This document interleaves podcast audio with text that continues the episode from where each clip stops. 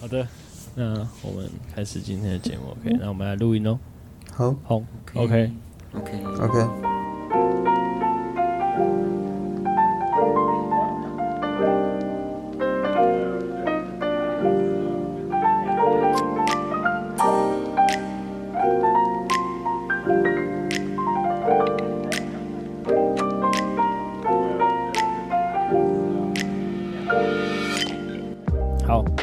欢迎大家来到今晚的节目，我是来自睡前习作的 Jason 好，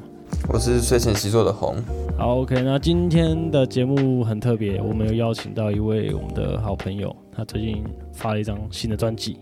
好，那在他出场之前，我想先说一些关于他的故事。在我印象中啊，就是我有两次算是我觉得最美好的一个体验，对，一次是关于去山上旅行的体验，然后第二次是关于我们在。一个午后，然后观看一场表演的那种音乐季的那种感觉，对啊，刚好这两次的表演者都是同一个人，对，就是今天的今天的来宾，对，阿红，你对他有什么印象吗？嗯，我对他其实最大的印象是，呃，就是在音乐季的下午，呃，就听完很多就是摇滚乐啊，就是一些比较。重要的之后，刚好在旁边的一个舞台，那有个草地，想说在那边休息一下，就听到他的声音。我回想起来了，我觉得很像，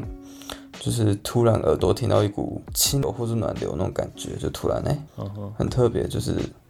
在就是整个音乐节环境里面，突然有一个有点舒舒服那种感觉，突然有躺进来那种感觉。流淌进耳朵。今天我们的主角是一位民谣的歌手，那我们先欢迎今天的来宾克里夫。嗨，Jason，还是红，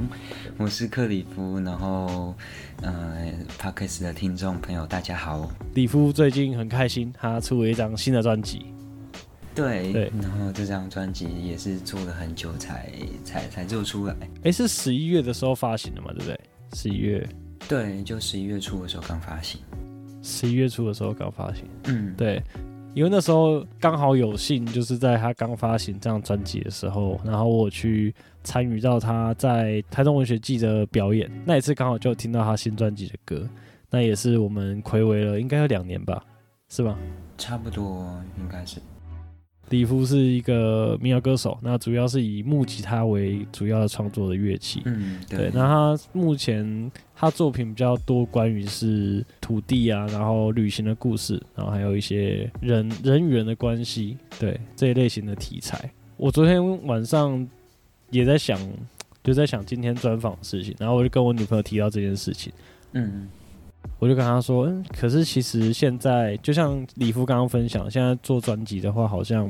不太不太可能单靠卖这个东西，然后把这个钱回收回来。我说，可能这个东西它算是一个媒介吧，就是说你发出来之后，就代表你这个人有这个里程碑，就是发了一个完整的作品。对，那可能可以靠这个作品啊，可能可以接到不同的表演，然后让更多人看到你的作品。那有完整的作品之后。就有点像是自己的名片了，就可以获得更多的演出机会。对，那这些全部算进来的话，一阵子下来应该也可以算可以回本嘛。对啊，对啊，就是那个效益比较难，就是实质专辑的那个卖多少的数字去算这样，就有一些效益比较难去评估啦。对，就比较没有办法这样子很量化的去评估它。对啊，对啊，对啊。这次专辑，我觉得它有一个采用一个很特别的设计，是你的专辑的封面呢、啊。每每一张专辑，每只要大家买到专辑，都会附上一些种子。对，可不跟大家介绍一下这个种子的设计？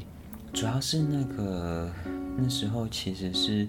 嗯、呃，哦，这种子的概念其实是专辑装帧的设计师他想到的，然后主要是因为，嗯。日子嘛，然后又一直在想说，呃，开花结果这件事情，其实就跟植物蛮有蛮有关联的。那时候其实，嗯，他提出来之后，我就在想，原本其实我们只是想说，哎，那附个也许两三种，但是我后来就觉得，因为这张专辑是有十二首歌，就想说，既然是十二首歌的话，干脆就。有去找那个，因为像花也有花语，然后我就去想说，植物可能也会有一个植物代表的含义，或者是植物代表的可能衍生出来的意义、象征，然后可以去代表每一首歌，所以就挑了十二个植物，代表就是十二首歌这样。然后，哎、欸，你这个植物，你说挑的时候是你用你用你你主观的去觉得说，哦，他他的样貌，然后可能他的连接去连接你的歌曲嘛？一部分是这个，但因为其实网络上也找到蛮多，就是比如说每一种植物它的对应的象征，或是它的精神，对对对，有点像是植物语或者花语那样子的概念，对啊，然后所以就也很容易就可以找，就是我可能设定说，比如说我想要都包含，可能有花、有草，然后有树种，然后有果实类这样，那嗯，就是大概设定几种类型，然后去。对啊，去做一些做一些功，需要做一些功课啊，然后再对对，再把它对应到每个种子上面去，这样。我觉得这是很用心的一个细节，就是代表说你每一种植物，然后跟每一首歌，你都有很用心的去思考它的连接，这样子。对啊，然后比较麻烦的是还要考虑到说它，嗯。呃可能观赏性 就是它放在那个专辑里面的时候，可能也对对对对，全部的植物摆起来的时候，可能哎、欸，可能颜色也要有呃不同的颜色啊，然后这样子可能也会稍微有趣一些这样子，对啊，大概是这样，嗯，只有种子的颜色不一样吗？还是专辑每每个都会不一样？会有十二种，应该都是同一种，对对对对对，就是同一个封面，哦、但是种子颜色会不一样。所以就是可能也会去考虑到配色哦，也有考虑到配色就对了哦。那这样如果听众想要买这张专辑的话，也可以去收集十二种，一次买十二张，大大支持我们的礼服。对，就是其实如果真的有假设，真的真的很想要一次十二种都要一次拿到，其实我觉得可以私信我，我就想办法帮你，就是出就是十二款这样。因为其实有有几款比较难，就是像草类的，就是我里面有一些像是幸运草啊，然后益母草、鼠曲草这样子草类种子。因为草类种子其实可想而知，它种子就是很小很细，嗯，就有些小到就是跟那个呃大一点的灰尘差不多而已。所以，哦，但是这么小，嗯，对，草类的像向日葵再大一点，但是都。都那个哎，那个蒲公英啊，蒲公英再大一点，但是也都是蛮小的，所以等于是，但是其实他们种子在处理，我是我是跟种子商买嘛，然后小的草类的种子其实不会比较便宜，因为它可能处理起来更困难，所以其实哦，可能一张专辑如果是草类的，可能一大把就是草类种子进去，可能其实就就蛮贵的，草类的种子的的 CD。不会太多张，就可能就只有可能几十张啊，这样子十几张，但是可能大颗的种子的可能就是可以可以很多张都是大颗的种子，比较多。对 对对，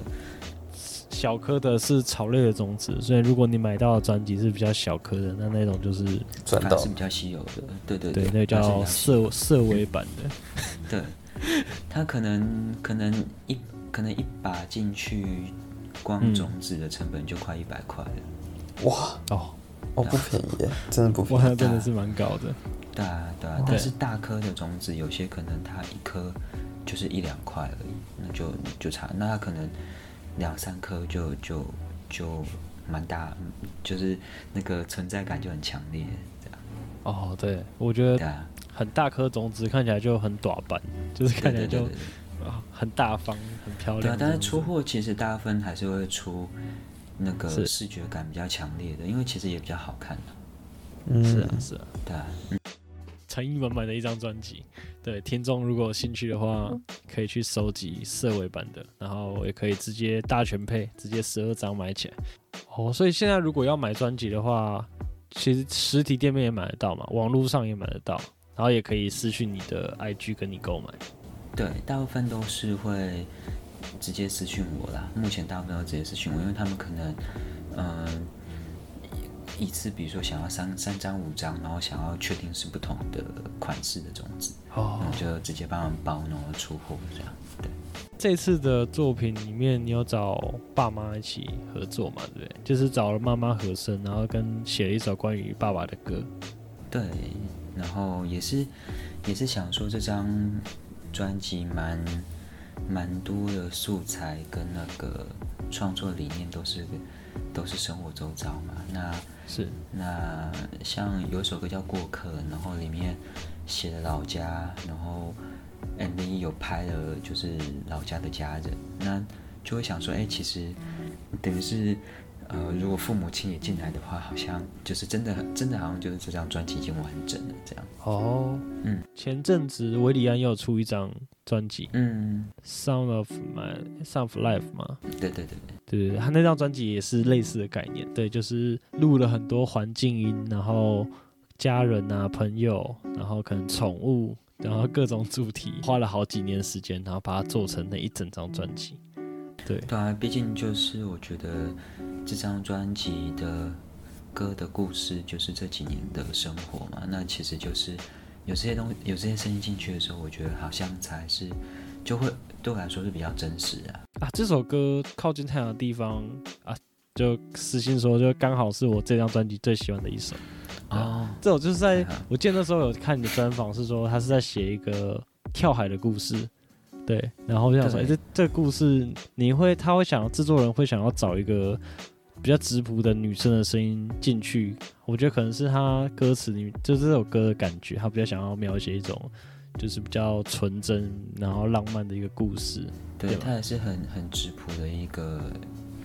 一个一个算是故事的缘起，也是蛮蛮自然的，然后很大很很接很接地气嘛。那你可以大概说一下这个故事吗？好啊，他其实就是是我，呃，应该是一六一七年的时候，一六年啊，一六年在花莲，然后在一个朋友的地方，然后在七星潭附近，然后那时候就认识七星潭那边有一个呃组织是黑潮文教基金会，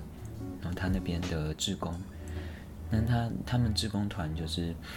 呃那两个月就暑期的时间，早上出海，然后下呃傍晚的时候回来。呃，其中有一个职工，就是我们后来变蛮好，他就是那个《靠近太阳》这首这首歌的另外一个作词者。应该说，我写这首歌的文字主要是从他跟我分享的事情开始。所以玉琪嘛，对玉琪，对，他就在讲说，哎，其实他，嗯、呃，他们有一个所谓跳海，是说他们职工团的，嗯、呃，有个传统，就是那个。营队结束之后，就志工团的营营队的期间两个月结束之后，最后一天应该算是他们就会一起穿着救生衣，然后跳到海里面去，算是结束这个仪式这样。然后哇，好棒！对，嗯、对，很很有趣。可因为他不会游泳，玉琪不会游泳，他就说他很很紧张，但是到最后一刻看到他都下去了，他就也也也跳下去。然后跳下去之后，因为七八月的海其实蛮温暖的，他就说没没想到，就是他跳下去的时候就觉得有股暖流，然后从从他的脚开始，然后包覆了他的全身，然后他就觉得很很感动。然后当就是他志工团的其他朋友就指着他的身后说：“哎，你看，你看你后面，因为那时候是清晨，太阳准备要升起。嗯”然后他说他往往后一看的时候，刚好太阳就是。在那个升起的那一刹那，你就突然光就这样，呃，四射，然后照耀到他。光芒四射。对，光芒四射，然后照到照耀到他。然后他就那时候就跟我说，他很自然，就是他就是完全不知道为什么他的眼泪就直接就掉下来，所以就呃才会叫做靠近太阳的地方这样子。呃，整个脉络的故事大概是这样。我刚开始看到这个歌名的时候，然后听这首歌。对的感觉，然后我本来想说，哦，是不是你早上的时候可能骑车在东部，然后看到朝阳，嗯、然后就其实差不多，对，其实差不多，对，因为对对对，因为你就算是在陆地上，然后看到那个太阳升起，其实也会觉得好像离太阳非常非常接近，即便你是在陆地上。对啊，因为我当初最开始跟你认识的时候。其中有一次就是我们去花莲的一一场餐会吧，算是餐会，对，在梯田山，梯田山，对对对，对对对。然后那一次表演就是我听到靠近太阳的地方，我就觉得哎，这首歌很棒，就吉他非常好听，而且又在东部这样。对啊，又在东部。然后那时候我记得你有口白，就是说，就是我印象中片段，就是好像也是说，就是早上的清晨的阳光这样子。对对对对。那我就自己回来之后，我就自己脑补这个故事，就是可能你在东部旅游的时候，然后看到那个光，然后就觉得说，哦，这个地方很靠近太阳这样子。对啊，其实是差不多，因为其实我那时候并没有跟着志工团出海，然后我也是，等于是我跟。呃，玉琪就是我们其实同就同一周认识的，但是他出海吧，他看到在海上的太阳，然后我其实在陆地上看到，但我们看的是同一件事情。我记得之前看你相关介绍都是写说你是旅行旅行相关的创作歌手。嗯，因为我之前认识你的时候，就是你都说你，哎，你之前有环岛嘛？就是靠便车环岛这样子。应该说也不是很刻意在做这件事情，主要是因为，主要是因为有时候去外地演出，然后就会就是实质面就是需要省钱啊，所以可能就会比较用一些呃便车啊，或者是交换的方式，然后再旅行，然后然后有的时候，比如说去了，假设有中南部的邀约，然后。可是如果你去一个点，然后就就回家，其实蛮就会比较比较消耗一点，对对对，所以有时候我就会尽量，呃，比如说南部啊，有有高雄的邀约好了，我就会想办法看有没有机会，可能嘉义，可能台南，然后屏东，就是都都去问，那这样如果有时候运气好的话，刚好就可以串成一个小的小的 set 这样。可以同一周或是同两周跑几个点，然后也会比较省钱。然后巡回演出，对，就久而久之，其实也不算也不算，就是真的说环岛。如果你真的说硬要说以那个路程就是这样绕全球环岛的话，我应该已经环岛不知道有没有五十次。然后中间可能过程中。就会去换宿啊，然后或者是去一些背包客栈那边，或者做演出，然后就可以，我觉得就可以再接触到新的连接，或者是有时候可以得到一些新的故事。对，有点像是可能在那边生活这样。是在雾散开之前吧，就是任性而活那张，对对对，那那张 EP 的封面就是搭便车，对，搭便车，我就觉得哇，很棒，很有意象。对啊，那时候就真的是早期，真的是为了嗯、呃、方便跟省钱。然后另外一方面是某些地方可能出了大都市或是大城市之外，有时候如果不是自己开车的话，大众运输也没有那么方便。所以其实对，尤其是像在东部或者在对，或者是在南投啊、埔里啊，或者是哪里的时候，其实有时候其实。搭便车反而是比较方便的方式。人家都说你是旅行系的创作歌手，那如果你要自称的话，你都会怎么跟人家介绍自己？你有什么想法？应该算是生活系。生活系，因为因为这些歌好像真的就是来自生活的，嗯、好像也没有其他的，就是我真等于是有点像是我的日记的概念。哦，哎、嗯欸，你知认识那个皮亚吴贝亚吗？嗯，对，他就说他自己是浇花系歌手。哎，为什么浇花系？浇花就是可能可以让树苗长起来，就可能可以疗愈人心这样子。嗯，他说他是浇花系歌手，也蛮好的。你有没有也有这种很酷的？应该就是。生活系的，生活系就是软日常系歌手，日常系对，日常系不错。那那这次作品你有想要给予听众什么吗？这次其实我觉得应该，如果扣着那个日常戏，我觉得就是因为主要是好日子这张里面其实写的也都也不一定是都是很很快乐的事情啊，就里面可能有写。关于死亡啊，关于疾病啊，关于等等的刻板印象啊，义工啊等等，那我觉得其实这张有点像是说，其实，嗯，我的日常可能就是它有有点像是专辑概念的，就是我觉得，嗯，就每天不会不会都是很很很很顺利，或者很幸运，或者是呃天气很好啊，或者是怎样的日子，嗯，但是有好有坏，好像才是呃真实的日常，对啊，所以这些歌放在这张专辑里面，也是想说，如果假设好了，就是我今天觉得我啊、今天很不顺，不是很好，然后但是假设刚好有机会听到这些歌，他有没有机会说，呃，陪伴你的那个不是那么好的日子？但是，可能这个过程中，你会慢慢觉得，哎，其实说不定就这么不好的状态，也是一个，也可以是一个好日子，这样。然后他又需要你去转念，然后去做一些调整，或者是适应，即便不是那么顺遂，但是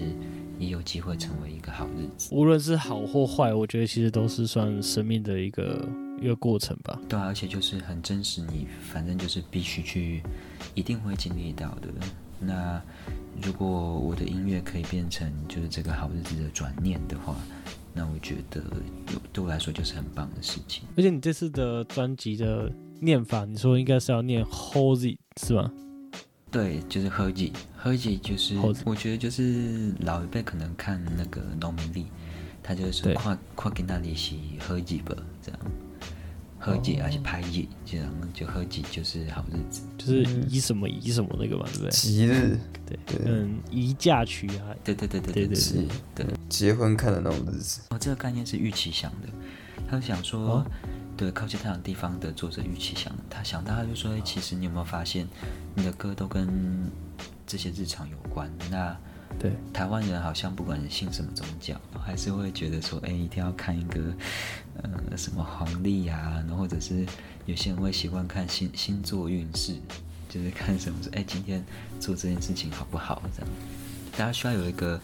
有一个怎么讲，有一个。媒介就是来佐证，之后加强自己的自信心，这样，所以我就觉得，哦、对啊，也会希望这张专辑是有这样子的概念，就是，哎，就是我，我今天就是出门我就播这张专辑，今天搞不好就是个好日子。那我们说很多就关于这次专辑，那你过往的话，你有没有觉得有什么作品想要跟听众们分享一下？如果第一次要听你作品的话。对啊，有没有一个比较可以代表你的？如果说最容易、最容易上手的，可能是有一首歌叫《任性而活》，就是、嗯、对最容易上手。因为目前好像大家也会觉得，呃，那首歌很，那首歌其实歌词也也很简单，所以然后或者是有些人会蛮喜欢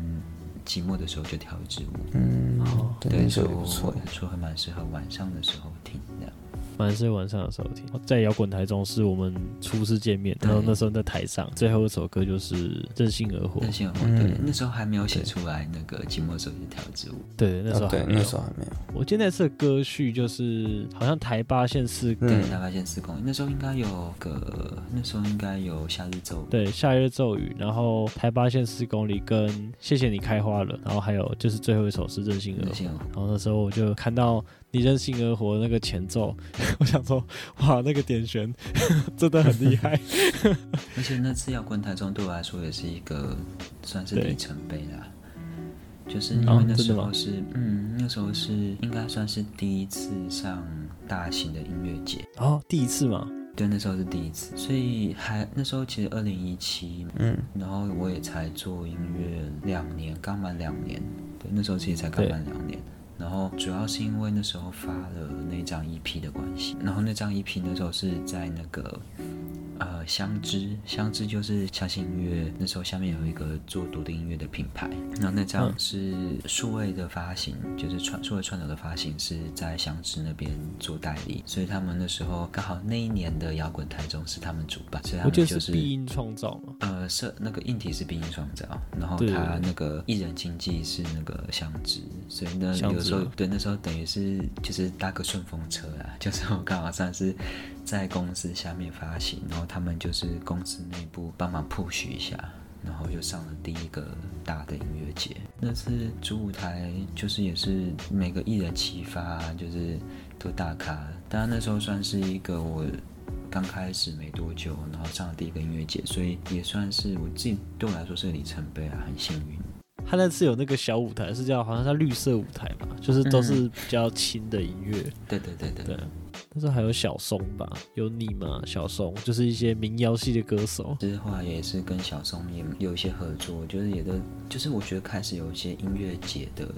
经验之后，就比较容易接触到一些以前甚至是我都还在听他们歌的艺人，这样。小松就是陆陆续续就开始有一些共同朋友会越来越多嘛，然后演出者的共同创作者的共同朋友越来越多，然后到可能也许某一个场域的时候，就在某一个时刻就突然认识了这样。像最近今年，就是我觉得也是大概从一四年那听柯敏勋的歌，然后一三一四年，然后哎，就到今年突然就变得哎，就是我们认识了。这样好像也是因为就是这样子，你不断的创作，然后参与一些场合，你到某一年就会变成跟这些我曾经是前辈偶像，或者像这一张可能有跟奇哥合作，跟谁谁谁合作，会好像哎，就是这些厉害的前辈们变成我的呃一起跟我一起创造音乐的一部分，我也觉得蛮开心。柯敏君就是当时看你台中文学季共演的一个歌手，对对对对对，那是有幸可以一次听到你们两两个人的演出，我觉得很开心。对啊。但是看完你表演之后，回去的路上，我就一直跟我女朋友分享说，这一次的表演真的是我参加过的演出里面氛围最好，就是大大小小的、大大小小的表演里面，觉得氛围最好，就是在午后，然后那个阳光在树下，人也不多，但是音场又蛮好的。对，当然你也唱的非常的好，谢谢。就觉得哇，很棒很棒。对，我也觉得很舒服。那一次是其中一次，我觉得表演的体验里面最舒服的一次。嗯，然后第二次是就刚刚我提到那个。呃，梯田山民宿。梯田山，对对，梯田山跟大家简单介绍，就是梯田山是一个在，他好像之前是台湾有入选世界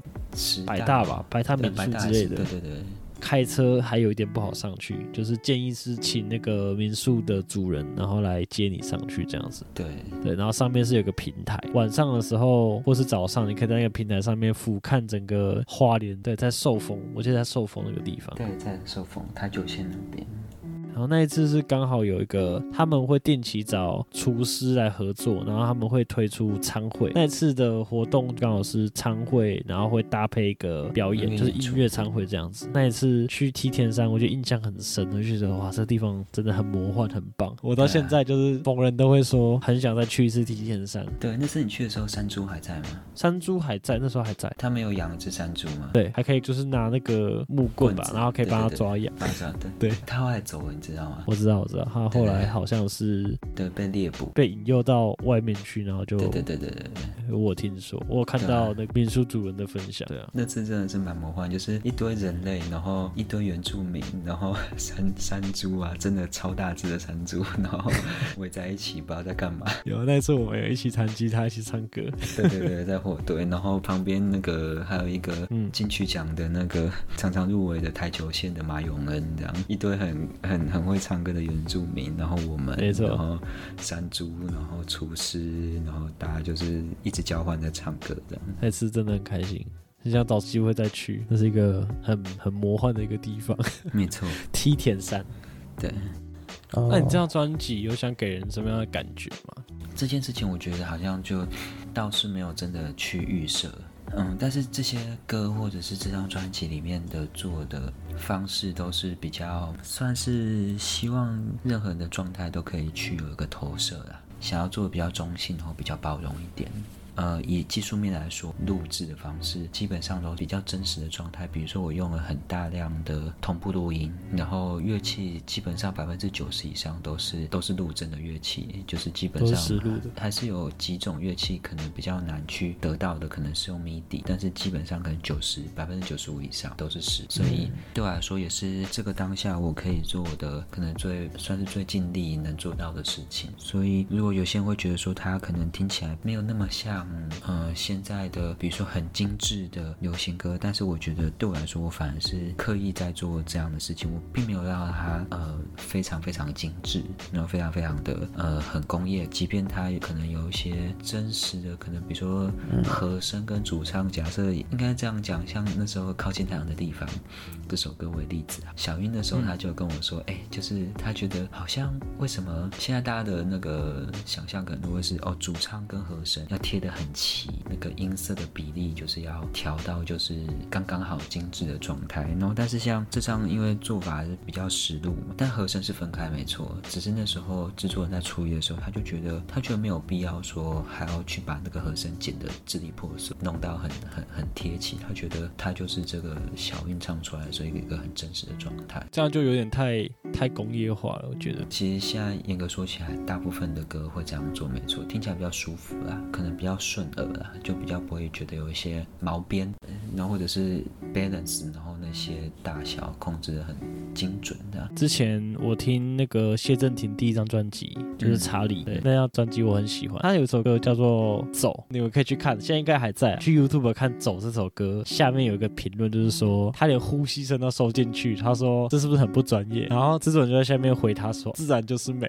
”然后我就想说，哎，对，其实我发现有那个呼吸声，真的是会比较有人在唱歌的感觉，就是他没有剪的那么那么干净，有一点点的小毛边，小小的没有干净的地方，那这样听起来会真实。我觉得好像就会蛮看每个制作人的风格。那这次你有特别的细节想要跟大家介绍吗？就是这次有没有特别安排了什么小东西在里面，小彩蛋啊，或者什么的？应该大概都有分享到，就是这些这些除了种子之外啊，然后其实基本上。如果真的要特别提的话，我觉得就是蛮推荐大家去听《高阿吉》那首呃这张专辑第三首台语歌，里面其实是有我妈妈的声音在里头，在最后的最后就是北林西卡蹦吉的那几次重复。我发现蛮小声的，其实就是我原本是想说我要找我妈去录音室录，然后我就是想说我妈可能一直也觉得不是那么百分之百支持，就觉得哎，就是我到底在干嘛，跑来做音乐，然后可不可以这样？我就想说哎，假设我带他去录音室，然后他。看到那种很高规格的，好像有哦，好像是模是样的这样，好像有点东西，对对，有点他 像个样子。对啊，好像很厉害，他搞不好会改观这样。然后，但是刚好我妈又那阵子脚不太舒服啊，就觉得不太想要出远门，因为也是要坐蛮久的车啦。然后后来我就就想说，我带那一些采集的设备到家里，然后直接录他唱。那我妈可能就是也算很久没唱了，然后她就一直觉得她一开始还抓不到，抓不太到 key。然后刚好他年纪也比较，毕竟是长辈嘛，所以他可能没有像说亲人的声音的，就是这么干净或者这么音高这么高，所以他其实唱不太到原 key，就原 key 的那个女 key，他其实唱不太到。然后我就说那没关系，你唱一个你舒服的 key。那我后来发现，他那个 key 大概是主 key 的五度音左右，就是可以把它。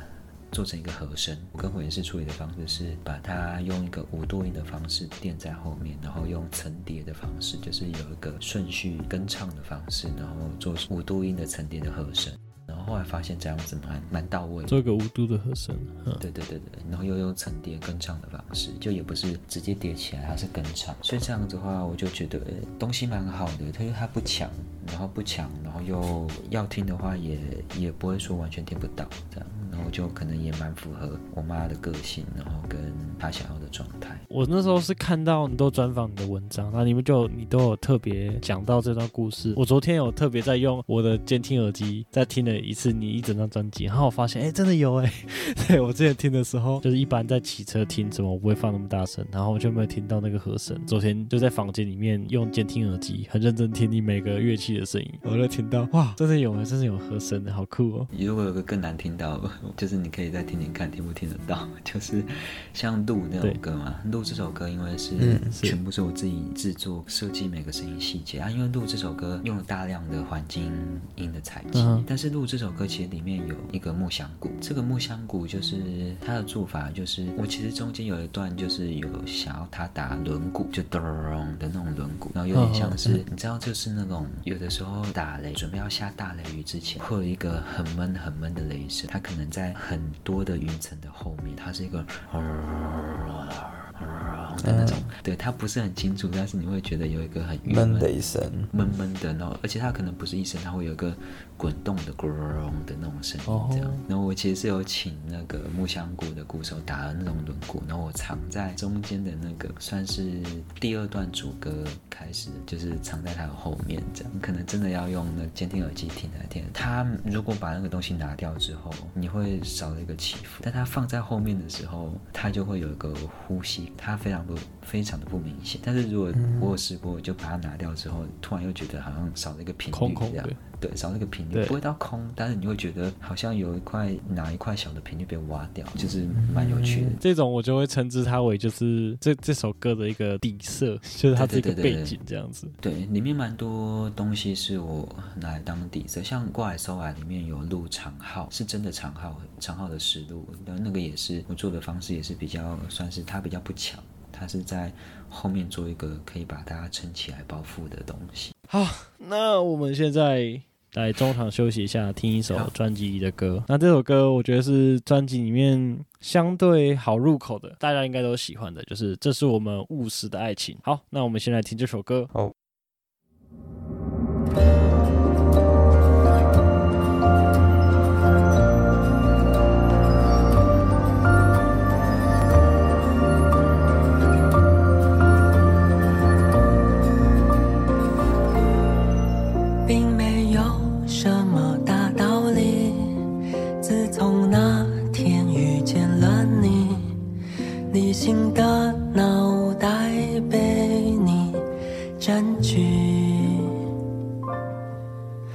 保持客